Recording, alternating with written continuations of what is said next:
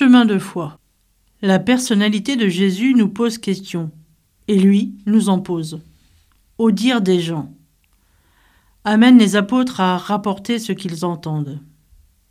La réponse n'est pas le fruit d'une expérience intérieure. Elle ne nécessite aucune implication personnelle. Toutefois, une autorité particulière est reconnue à Jésus. La seconde question appelle une réponse personnelle, engageante pour les apôtres. Pierre, porte-parole du groupe, exprime clairement que Jésus n'est pas celui qui prépare la venue d'un autre. Il est l'envoyé de Dieu. Chez Matthieu, la confession partielle de l'identité mystérieuse de Jésus, par Pierre, n'est pas la première.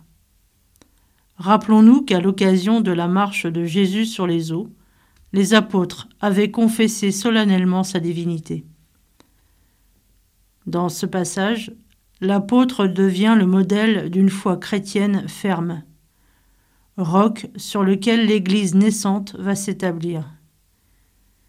Il ne réalise certainement pas ce qu'implique sa confession de foi.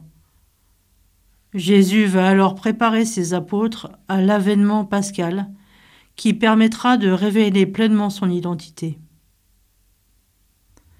La foi solide de Pierre devra passer par le reniement et l'accueil du pardon pour devenir inébranlable.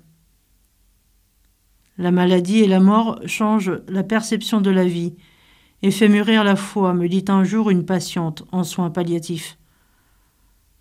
Ma foi n'est plus le fruit d'une interprétation personnelle, ni la conséquence de ce que j'ai entendu.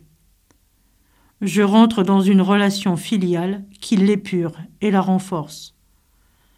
Je sais que je ne passerai pas la croix seule.